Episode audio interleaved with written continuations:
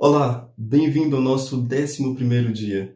Não importa o que você viveu no passado, os seus melhores dias não ficaram lá. Os seus melhores dias estão no presente e no futuro. A Escritura diz que a glória da segunda casa vai ser maior do que a da primeira. Eu sei que isso se refere a um contexto específico, a um tempo específico, mas eu acredito que esse texto pode se aplicar a mim e a você nos dias de hoje de uma forma profética. Pense em Jesus, ele foi levado até a cruz e ali morreu, mas no terceiro dia ressuscitou e hoje está vivo à direita de Deus, intercedendo por nós.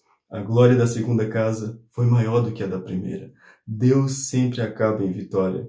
A Escritura também diz que todas as coisas cooperam juntamente para o bem daqueles que amam a Deus e vivem segundo o seu propósito.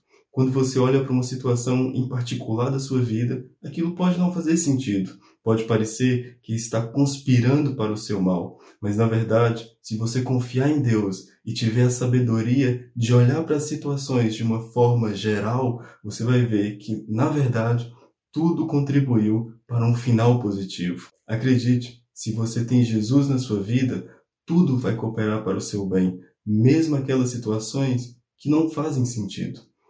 Hoje nós estamos lendo os textos que aparecem aqui embaixo e eu te espero amanhã no nosso próximo dia.